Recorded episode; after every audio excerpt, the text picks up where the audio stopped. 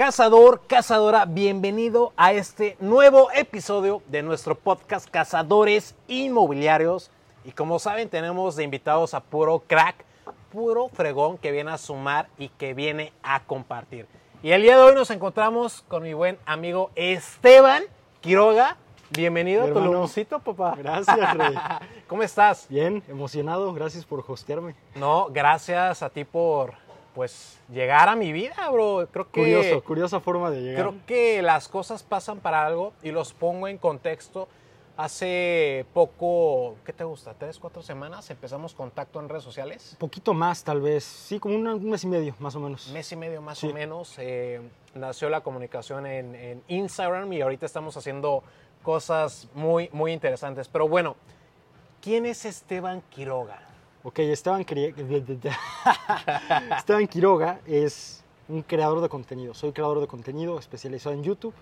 Tengo un canal con 200 mil suscriptores que están interesados en todo el tema de inversiones, finanzas personales, negocios, etc. Todo enfocado en jóvenes, como de 18 a 25 años más o menos. Cuéntales qué edad tienes. Tengo 23. 23 Tengo 23 años. años. y además de crear contenido en mi comunidad en YouTube, eh, automatizo canales en YouTube. ¿Qué es esto de la automatización de YouTube? Seguro muchos se están preguntando. Es básicamente crear canales donde tú no sales, tu cara no sale en esos canales y tú no tienes que hacer los videos. Ok. La ventaja es que con una buena estrategia yo he podido escalar canales de cero a millones de visitas al mes. Eh, y evidentemente tú sabes que visitas en YouTube se traducen en dólares, en dinero entrando a tu cuenta. Entonces, o sea, duermes y estás haciendo dinero. básicamente con mi negocio yo puedo estar dormido, puedo estar cenando, puedo estar desayunando, puedo estar en Tulum como en este momento. Grabando un podcast. grabando un podcast y estoy ganando dinero, generando ingresos porque los videos en internet nunca duermen. Los videos en internet no te piden un salario, los videos en internet no, no te piden ir al baño, no te piden fines de semana, no te piden vacaciones en diciembre. Todo el contenido que subes a YouTube o todo el contenido que en general subes a cualquier red social o a cualquier plataforma te puede potencialmente generar dinero sin que tú tengas que estar ahí. Yo te veo como un empresario joven que admiro, que respeto mucho y que hoy te puedo llamar mi mentor. Esteban, ¿cuándo te cambió el chip? Esa es buena pregunta. Yo estaba en la Matrix, por así decirlo, durante gran parte de mi preadolescencia, adolescencia. En 2015 leí un libro que se llama Las 21 cualidades indispensables de un líder. Ese Ok. libro me cambió la vida.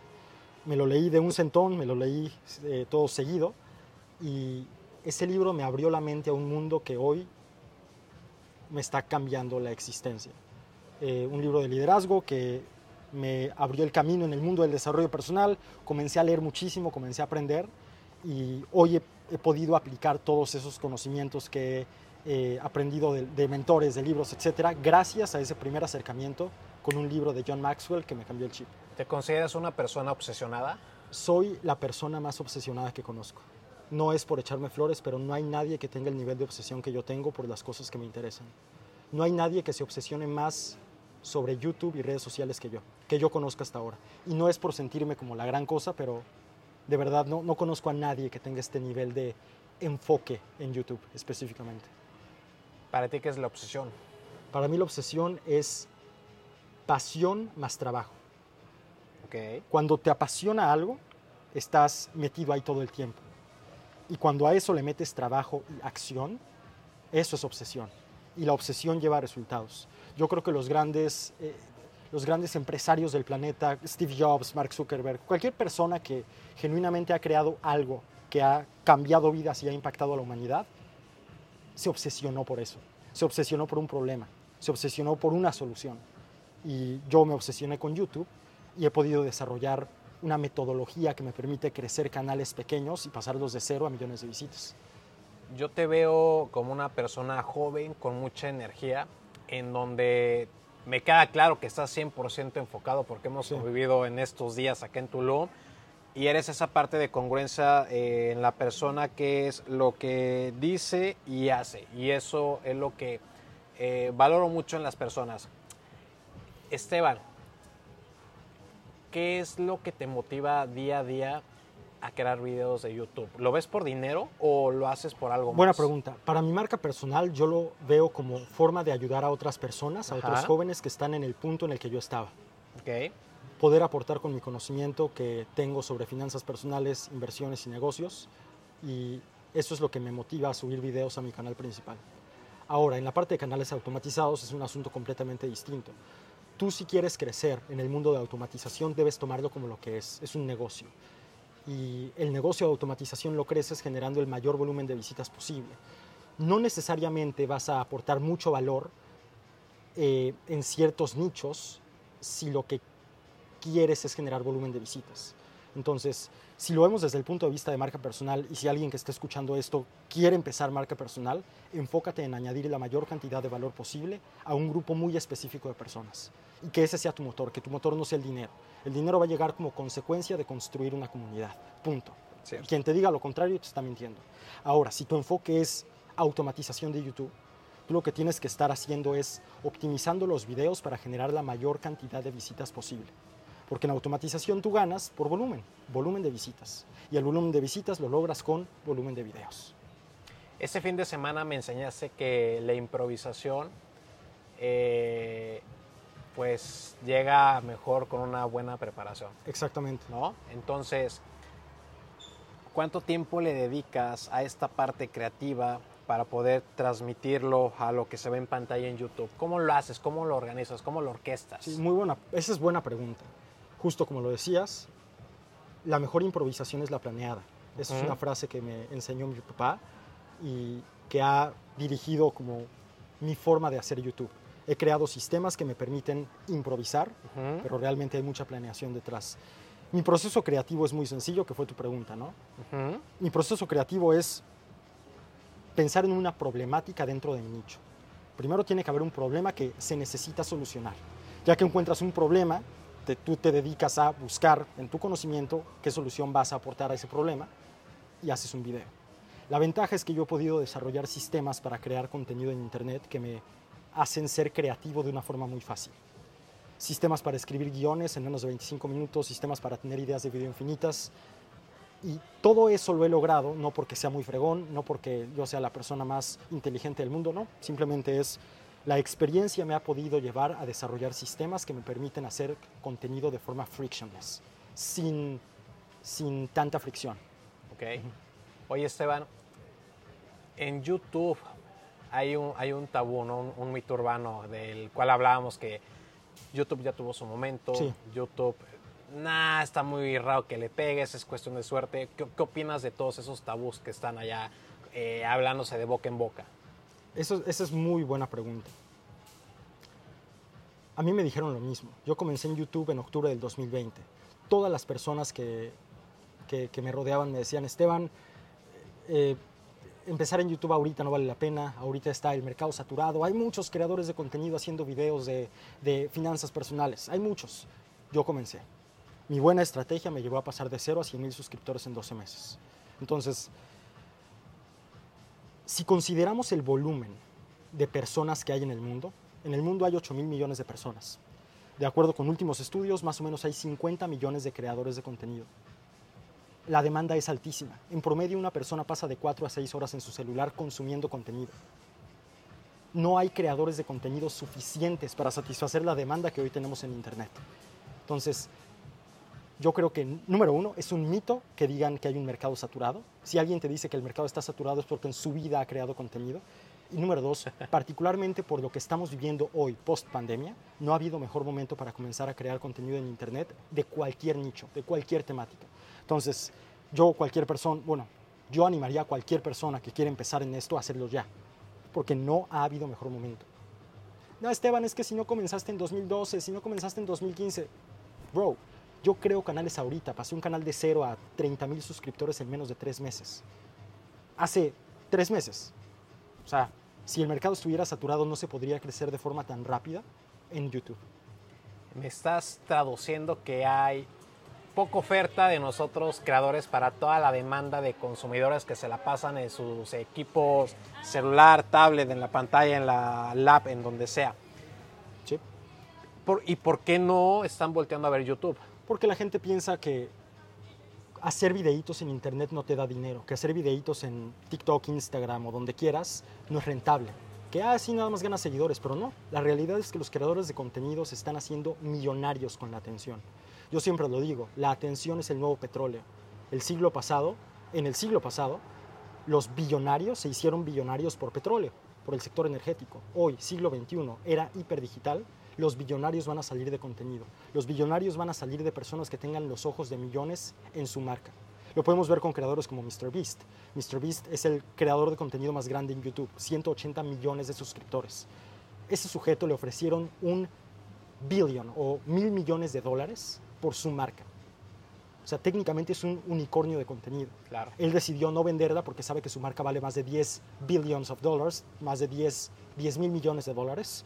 Pero hoy podemos, dar- podemos darnos cuenta que cuando tienes los ojos de muchas personas interesadas en un tema específico, puedes hacer mucho dinero. Y eso es lo que estoy haciendo. Hoy es curioso porque con la automatización de YouTube hay millonarios, literalmente millonarios en dólares, a los que no les conocemos la cara, que están apalancándose del contenido para generar mucho dinero. Esa es la ventaja de la automatización. ¿Puedes explicar un poco de cómo se gana dinero en YouTube? Porque sí, se habla de que sí, puedes ganar mucho dinero en YouTube o algo, o bastante, pero explica un poquito aquí con la gente que nos está escuchando eh, cómo llega el dinero a, a tu cartera, ¿no? Sí. ¿Cómo se paga para, para que terminen de entender un poquito más? Sí, eso es, eso es buena pregunta también. YouTube paga por visitas. YouTube no paga por suscriptores, YouTube no paga por me gustas, YouTube no paga por comentarios. YouTube te paga a ti, creador de contenido, por el volumen de visitas que tengas al mes. La forma o el modelo de negocio de YouTube es bastante sencillo. Anunciantes o empresas le pagan a YouTube porque sus anuncios aparezcan en el contenido que hay en la plataforma. De ese dinero, YouTube se queda más o menos con el 45% y al creador de contenido le paga el 55% de, del, del revenue, de, de los ingresos. Eso en teoría, realmente si nos metemos muy a detalle, los porcentajes están un poco distintos, pero bueno, el punto es que si tú quieres ganar mucho dinero de YouTube, debes generar muchas visitas, debes de optimizar tus videos para que generen la mayor cantidad de visitas posibles. Entonces, eso lo logras creando buen contenido, eso lo logras teniendo una buena estrategia de posicionamiento de video. Y así es como funciona más o menos el negocio de Internet. Ahora, una cosa que pocos consideran es que lo que ganas de las visitas de YouTube solo es la cereza del pastel. Ganas mucho dinero, pero solo es la propina, considerando o comparándolo con los, las otras, eh, los otros métodos alternativos de monetización en Internet, específicamente en YouTube. Porque de YouTube ganas por las visitas, pero también puedes crear un infoproducto, puedes crear eh, algún servicio, puedes ofrecer un producto físico, puedes vender, eh, no sé, propiedades y así ganar dinero como tú lo haces. O puedes utilizar marketing de afiliados, que es una joya en mi opinión, sobre todo para automatización de YouTube. Entonces al final, tú con la atención de las personas puedes crear múltiples fuentes de ingreso gracias a YouTube, no solamente quedarte con la parte de visitas. De hecho, para mí es un error las personas que hacen marca personal o las personas que automatizan canales de YouTube que solamente están ganando dinero por, la, por las visitas de, de la plataforma. Tú debes de abrirte y tratar de diversificar tus ingresos, como marketing de afiliados, infoproductos, productos físicos, etc. ¿Por qué muchas personas crees tú que fracasen en YouTube? Ok, una persona que está tratando de hacer marca personal y que fracasa, lo hace por una sola cosa. No crea videos que solucionen problemas a su audiencia. ¿Por qué? Porque si no tienes visitas, si no estás generando clics a tus videos, es que estás haciendo contenido irrelevante para tu comunidad. Yo soy muy obsesivo con entender, con entender el algoritmo de YouTube, pero a veces yo hago el ejercicio de eliminar la palabra algoritmo y meter la palabra audiencia. No es que al algoritmo no le guste tu video, no es que el algoritmo te está censurando, es simplemente que a tu audiencia no le está gustando tu video. Entonces, la mayor o la mayoría de los creadores de contenido que se acercan conmigo para tratar de crecer sus canales de YouTube, ese es su problema. Número uno, están creando videos de temáticas completamente irrelevantes para su comunidad. Número dos, tienen pésimas miniaturas. Y número tres, tienen, pésimos títulos. Idea relevante para tu comunidad. Títulos buenos miniatura buena es la absoluta, es como la, la fórmula secreta para viralizarte en internet y que tengas resultados. Ahí está el secreto, cazador, cazadora, ya lo reveló Esteban. Y pues no hay que buscar el hilo negro, ¿No? ¿no? Empatamos con un libro que creo llegó o nos encontramos con ese libro en el momento perfecto que se llama Roba. Como un artista. Roba como un artista es el libro que más le recomiendo a creadores de contenido. es. Porque Y te lo echas en una sentada. Exactamente, te lo, es muy cortito.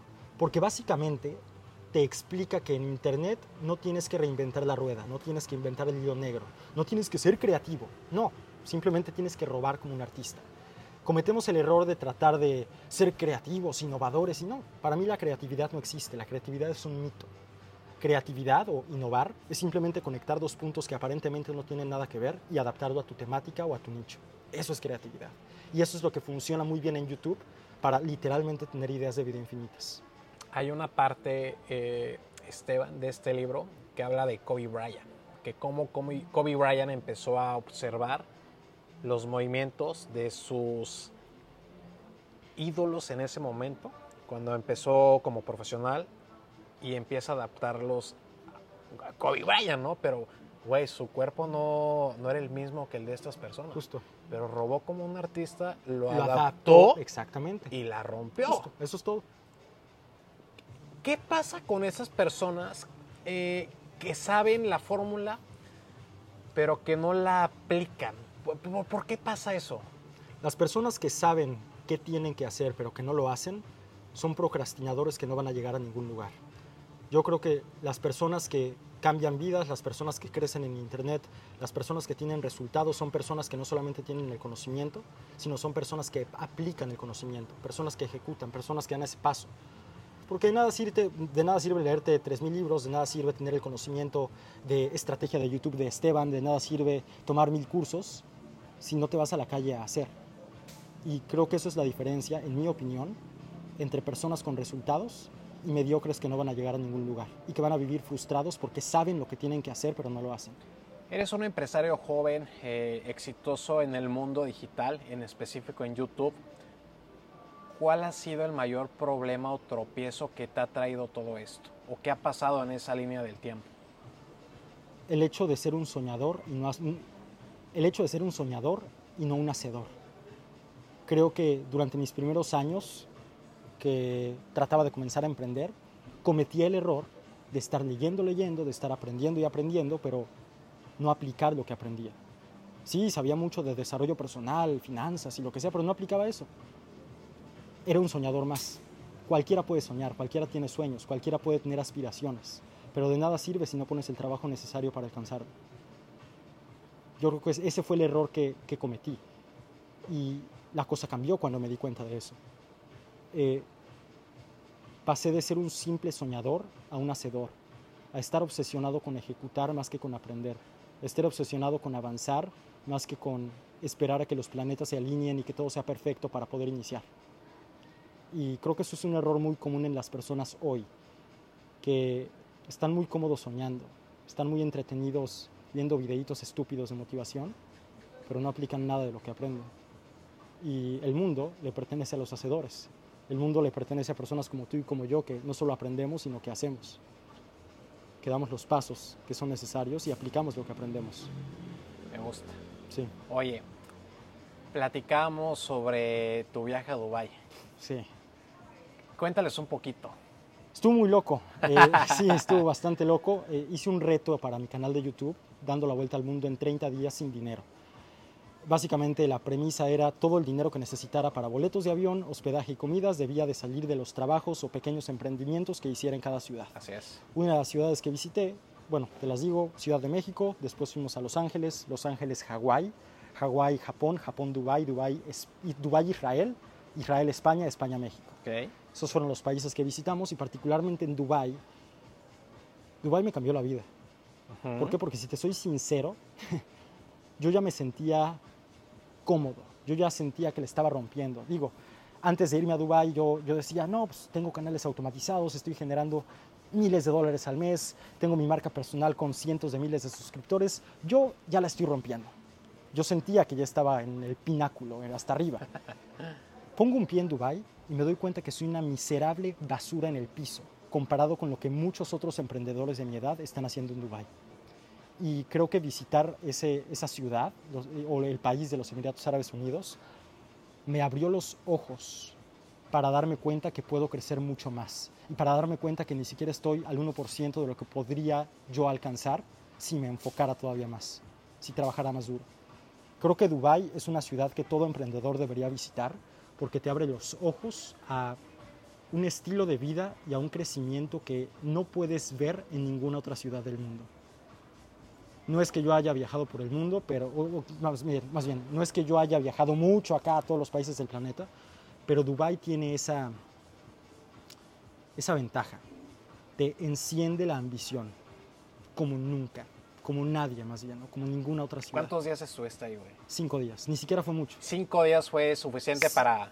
Estuve cinco días en Dubái y fue suficiente para darme cuenta que lo que estaba haciendo, sí, está muy cool, pero nada que ver con lo que podría alcanzar. Si mejoro sistemas, si trabajo un poco más, si me enfoco más, si aprendo a decir no, etcétera, etcétera. Aprendo a decir no. Sí. Porque te dices sí a ti. ¿Eres de las personas Total. que te cuesta decir que no? No, la realidad es que o sí ya, sé- antes sí, ya hoy no.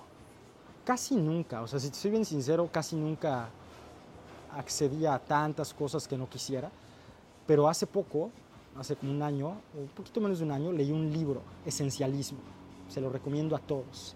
Básicamente es un libro que te enseña a enfocarte en lo esencial y a decirle que no a cualquier otra cosa que te distraiga de tus sueños o de lo que quieres para tu vida.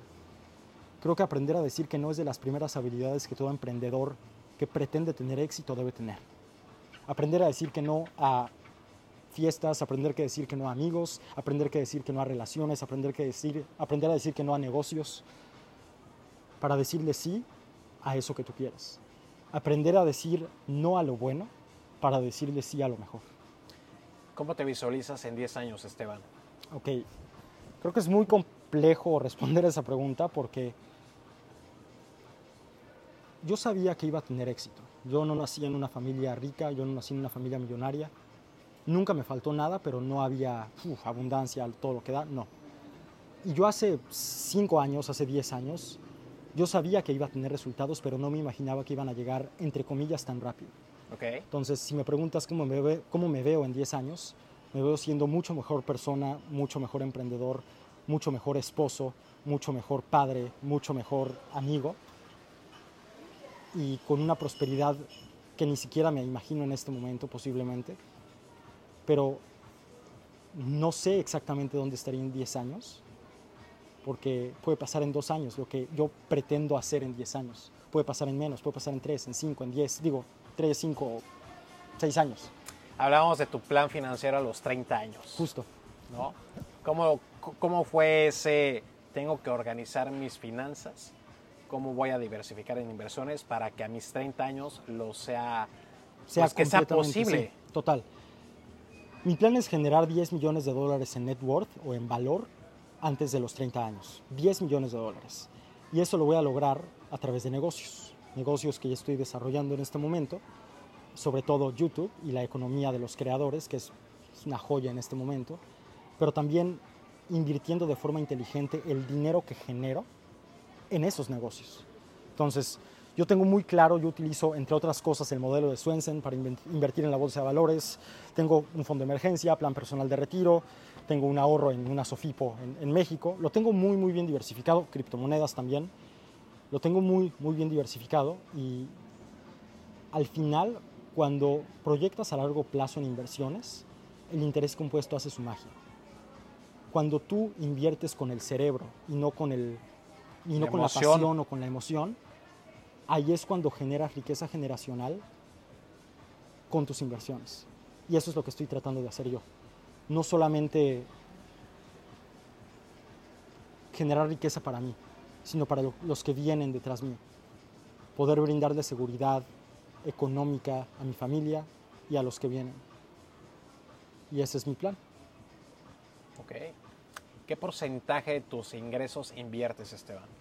Yo invierto el 90% de mis ingresos y solo me permito gastar el 10% de mi dinero.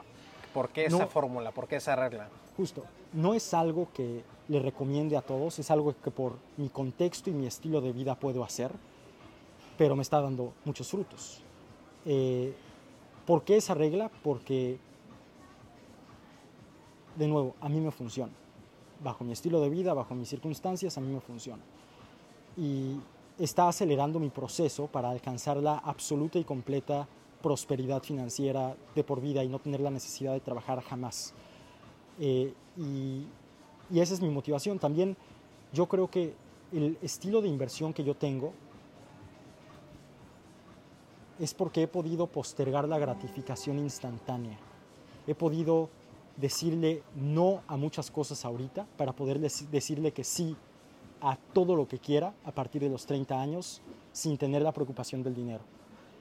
Creo que cualquier persona, sobre todo cualquier hombre en sus 20 debería enfocarse en trabajar, enfocarse en construir algo que realmente pueda garantizarle seguridad financiera a su familia. ¿Por qué? Porque al final, queramos o no, la tarea del hombre es proveer y proteger. Y si tú quieres proveer y proteger a tu familia, necesitas dinero. Yo creo que los 20 es el momento perfecto para comenzar un emprendimiento porque tienes la energía y tienes el tiempo necesario. Puedes despertarte, despertarte temprano y dormirte tarde. Puedes trabajar como, como un burro durante todos tus 20 para no tener la necesidad de trabajar a partir de tus 30. ¿Por qué? Porque después pues está bien, muchos hombres quieren empezar a emprender a los 30, 40, 50, está bien, nunca es tarde, pero no hay como tener la energía y el enfoque que tienes en tus 20. Aparte que un hombre en sus 20 no tiene nada que perder. No tienes dinero, estás quebrado, no tienes, o la gran mayoría no tiene una familia que atender, no tienes hijos, no tienes una pareja. Realmente un hombre en sus 20 no tiene muchas responsabilidades. Puede darse el lujo de enfocarse absolutamente en construir algo relevante para a partir de sus 30 no tener que no tener la necesidad de trabajar. Bien, concuerdo totalmente en esa parte. Eh, hay que pensar algo, a largo plazo no solo en, el, en negocios, sino en tu plan de vida, ¿no? Y lo que viene empatado al plan de vida, que es familia, que es hijos, que es la segunda, la tercera, la cuarta generación, ¿no? Eso se me hace muy, muy interesante de tu parte, Esteban. Eh, hablas en específico de inversiones, de finanzas, eh, estudiaste un rato la uni, economía. Sí, yo, yo estudié la licenciatura en economía hasta segundo año, después hice dropout, dejé la universidad, porque mi negocio estaba creciendo mucho, me requería más atención, y yo creo que la universidad es una absoluta y completa estafa. Cada quien tendrá su opinión, a los que me están escuchando, pues, tú investiga y saca tus propias conclusiones, pero yo creo que la universidad hoy en día no te aporta absolutamente nada. Muchos ponen el pretexto de que no, en la universidad conoces personas, puedes relacionarte. ¿A quién vas a conocer en la universidad? A profesores que en su vida han aplicado lo que enseñan, a amigos, entre comillas amigos, que solo se la pasan tomando y alcoholizándose los fines de semana. Creo que aprendes mucho más y conectas con personas más interesantes allá afuera, emprendiendo, reuniéndote con personas que tienen una mentalidad similar a la tuya, más que con la universidad. Hoy en día la universidad perdió su atractivo mayor, que es conectarte con buenas relaciones, supuestamente buenas relaciones. No. La universidad ya no te da el conocimiento que necesitas para tener éxito y la universidad ya no te da las relaciones que te prometían antes. Esteban, para concluir nuestro, nuestro episodio, nuestro podcast, que muchas gracias, estás aportando muchísimo valor y es la intención de este, de este medio, y es una pregunta obligada siempre a todos nuestros invitados. Va. ¿Para qué haces lo que haces? Yo hago lo que hago. Uf, esa es buena pregunta y difícil de contestar. Yo hago lo que hago para no sentir lo que sentí durante gran parte de mi adolescencia. Okay. El sentimiento de escasez. Okay. El sentimiento de no poder comprar los tenis que quería, el sentimiento de no poder salir con mis amigos un fin de semana. Ese sentimiento de escasez es duro y yo no pretendo volver a sentirlo en mi vida. Tal vez sea una motivación un poco egoísta, honestamente, pero es lo que me mueve. No volver a sentir la escasez que llegué a sentir. Gracias. Gracias poder, por compartirla. Y poder justo aportar, aportar algo positivo a las personas que están viviendo lo que yo viví. Poder enseñarles cómo yo salí adelante y cómo ellos también pueden hacerlo. Porque si un niño de Veracruz pudo hoy estar viajando por el mundo y estar viviendo de internet y estar ganando dinero literalmente mientras duerme, cualquiera lo puede hacer. Me gusta, me gusta. Amigo, ¿cómo te encuentran en redes sociales? En redes sociales, arroba esteban.finanzas, ese es mi Instagram, ahí comparto bastante contenido de valor y en YouTube como Esteban Quiroga. Buenísimo. Pues ahí está, cazadores, las redes sociales de nuestro buen amigo Esteban.